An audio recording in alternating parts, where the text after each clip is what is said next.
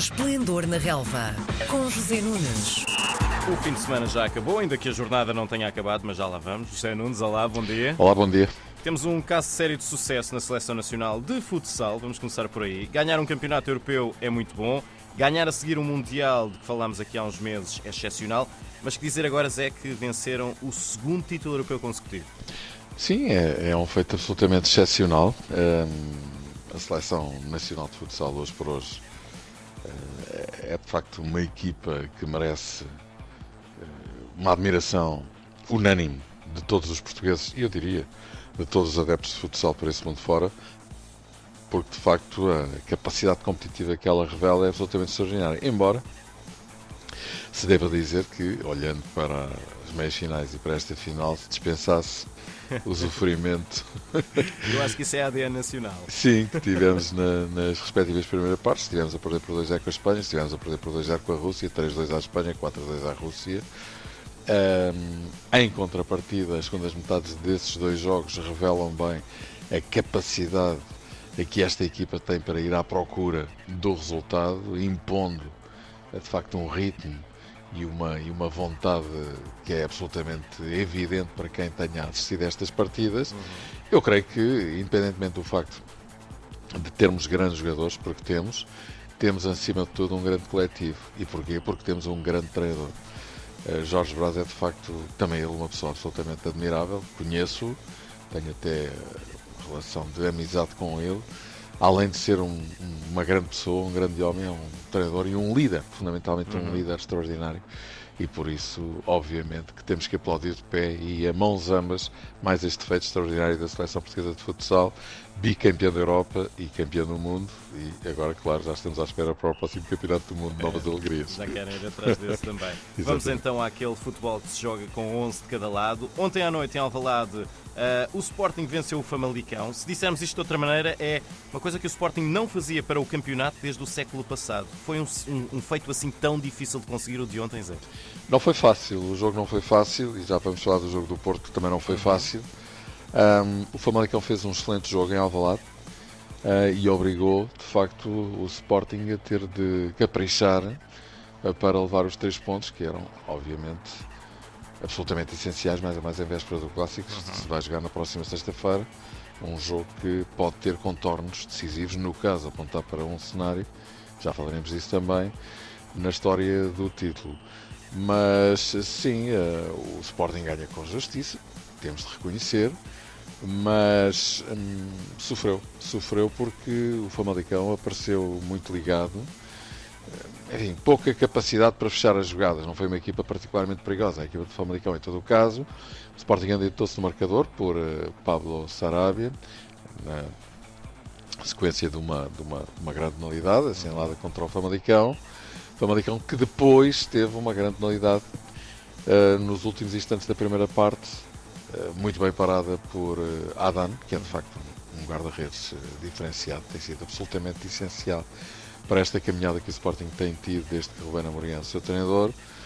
E, e, bom, na segunda parte mais um golo e o Sporting conseguiu o essencial. Porém, uh, tem, nem tudo são boas novidades para Rubén Amorim neste jogo, uma vez que Pedro Porro acabou por perder a possibilidade de jogar no Dragão. É um jogador muito, muito, muito importante para o Sporting, mais a mais num jogo destes frente ao Porto na próxima sexta-feira, mas o que é facto é que havia vários jogadores de Sporting em perigo de ficarem de fora com uma eventual amostragem no cartão amarelo e o espanhol teve muito pouco cuidado uhum. na forma como abordou aquele lance desnecessário, mais valia, até porque a jogada era uma jogada a meio campo, sobre Sim. a linha lateral mais valia ter de facto deixado fugir o jogador de Famalicão, mas não, acabou por fazer falta já meio fora do campo, mas claramente a jogada é merecedora de cartão amarelo. E depois ainda a questão de Pedro Gonçalves, que saiu com uma lesão muscular, resta saber se por medida cautelar ou se as coisas são mais graves do que isso, mas teremos de esperar uh, agora a evolução clínica de Pote ao longo dos próximos dias. Portanto, eu diria que é uma vitória justa, uma vitória difícil, frente a uma equipa que confirmou as melhorias que está uh, claramente a operar, uhum. mas depois o reverso da medalha é que o Sporting perdeu pelo menos um, pelo menos um jogador muito importante eh, para o Clássico não perdeu pontos, mantém-se os 6 pontos de diferença entre o Sporting e o Porto. Isto porque os azuis e brancos em Aroca conseguiram um 2-0, um resultado que até começou com um golaço. Tu há pouco já estavas a dizer que também não foi um jogo fácil para o Porto. Não, nem foi fácil, nem foi um grande jogo do Porto. Hum, enfim, a ausência de Luís Dias, evidentemente, não pode deixar de se fazer sentir. Uhum. Mas, eh, por acaso, até sou daqueles que pensam que nos últimos tempos o Porto eventualmente estaria menos dependente das ações individuais de Luís Dias, mas é um jogador de facto que faz toda a diferença, isso é absolutamente inquestionável. E isso uh, acabou por se confirmar em Aroca num jogo em que a equipa da casa deu muito que fazer ao Porto. Uh, jogou com muita intensidade, com a mesma intensidade que o Porto costuma colocar em jogo equipa muito agressiva, um, a equipa do Aroca, e o que é facto é que o Porto viu-se e desejou-se para ganhar este jogo e precisou da inspiração dos seus meninos, primeiro Vitinha, depois Fábio Vieira, com um cruzamento direitinho para a cabeça de Mbemba. Uhum. No espaço de 2 minutos, 2 minutos e meio, 3 minutos, o Porto resolveu uma situação que estava a ficar bloqueada e com o Porto a denotar alguma falta de soluções para conseguir uh, ultrapassar o Aroca, que tal como o Famalicão fez um bom jogo, e, insisto, colocou muitas dificuldades ao atual líder do campeonato. Vitinha, a fazer uma grande época, marca um grande gol, um, num pontapé inesperado. E, aliás, a forma como o lance desenrola demonstra, de alguma forma, a falta de soluções que o Porto estava a encontrar. Vitinha acabou por optar por uh, um remate uh, surpreendente, uhum. bem de fora da área, marcando um grande gol que surpreendeu toda a gente, a começar pelo guarda-redes do Aroco. a bola entrou mais ou menos no meio da baliza, ele estava ligeiramente adiantado, não estava à espera, evidentemente, um pontapé daqueles. Mas foi muito é, um, é, é um grande gol, indiscutivelmente. E passados uh, eh, 3 minutos, Fábio Vieira, com um cruzamento muito bem feito, acaba por acertar uh, no sítio certo para a cabeçada de Mbemba. Assunto resolvido, uh, vitória também ela justa, com uhum. muitas dificuldades foram dois golpes individuais que acabaram por derrubar a equipa do Aroca. E também aqui não há boas novidades eh, para o Porto, atendendo ao facto do guarda-redes Diogo Costa também ter saído lesionado. Uma lesão muito aparatosa, uma queda, enfim, eh, que deixa realmente algumas, alguns temores, porque caiu completamente desamparado no chão saiu de maca do relevado.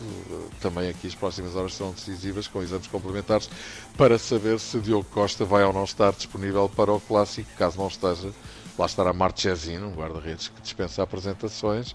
Também ele, enfim, um guarda-redes muito qualificado e que, enfim, até não há muito tempo era titular do Porto. Portanto, mesmo que não esteja jogado, não será por aí com certeza que o Porto vai sentir grandes dificuldades mas claro, boas melhoras para Diogo Costa e também para Pedro Gonçalves. Os dois primeiros classificados passaram com o mesmo resultado para esta jornada. Já se esperava que chegassem ao Dragão distanciados eh, pela mesma pontuação, 6 pontos. Um jogo no qual uma vitória, na minha opinião, fecha praticamente o campeonato, uhum. uma vitória do Porto. Algum parte com o favoritismo? Não, Acho que não. Mesmo jogando em casa e mesmo sendo uma equipa praticamente infalível a jogar em casa, o Sporting é provavelmente a única equipa em Portugal neste momento que pode discutir taca taca e olhos nos olhos, seja onde for, em Alvalade, no Dragão, uhum. em Paris, Pequim, uh, os jogos com o Porto. Por outro lado, o Sporting sabe que precisa deste jogo. Mesmo o empate acaba por ser, se calhar, um resultado mais interessante para o Porto do que para o Sporting. O Sporting precisa de jogar para ganhar o Dragão vai ser um grande embate entre as duas equipas mais fortes do futebol português atualmente.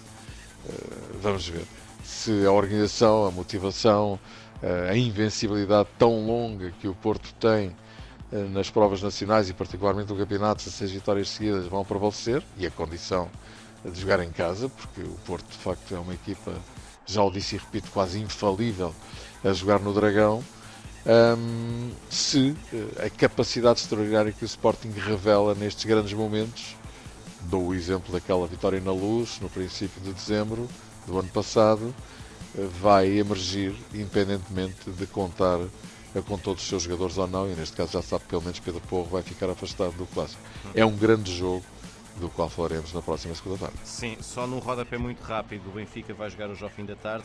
Esta ida à Tondela pode ser o fim da crise ou é mais um passo na crise? Essa é a pergunta que eh, todos os benfiquistas eh, farão Sim. por esta altura. Vai manter-se este calvário ou uh, o Benfica vai arrepiar caminho? É claro que em qualquer jogo, a qualquer momento, o Benfica não pode, e não vai acontecer isso de certeza, levar a época toda assim mas de facto está a arrastar demasiado esta crise de resultados e de exibições.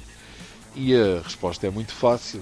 Se os jogadores persistirem em manter este nível medíocre de performance, claro que o jogo de Tondela, como outro qualquer jogo, será um jogo de risco. Se finalmente os jogadores do Benfica acordarem para a vida e mostrarem a capacidade que inegavelmente têm, pois o Benfica poderá interromper aqui este ciclo negativo que parece querer eternizar-se. Curiosidade para saber o que é que se vai passar. O Braga, entretanto, perdeu com o Guimarães o derby do Minho nesta jornada. Se o Benfica ganhar, fica com 9 pontos de avanço na luta pelo terceiro lugar. Vejam onde isto chegou. O Benfica está mais preocupado nesta altura, se calhar, com o terceiro lugar do que com os dois primeiros, tal a distância que tem para os dois da frente. E tal também a diferença que existe nesta altura entre o Benfica e o Sporting e Porto. Mas. Hum, é, é, um ponto de interrogação, é uma incógnita este jogo, como qualquer jogo que o Benfica tenha pela frente nos dias que correm. Portanto, para fechar a resposta, vamos ver que Benfica é que vai aparecer no estádio João Cardoso em Tondela. Muito bem, José Nunes, um bom resto de semana para ti e Obrigado, até segunda-feira. Um abraço. Uma boa semana, um abraço. Às segundas-feiras, José Nunes comenta a jornada desportiva. Esplendor na Relva, às 10h30 da manhã, na RDP Internacional.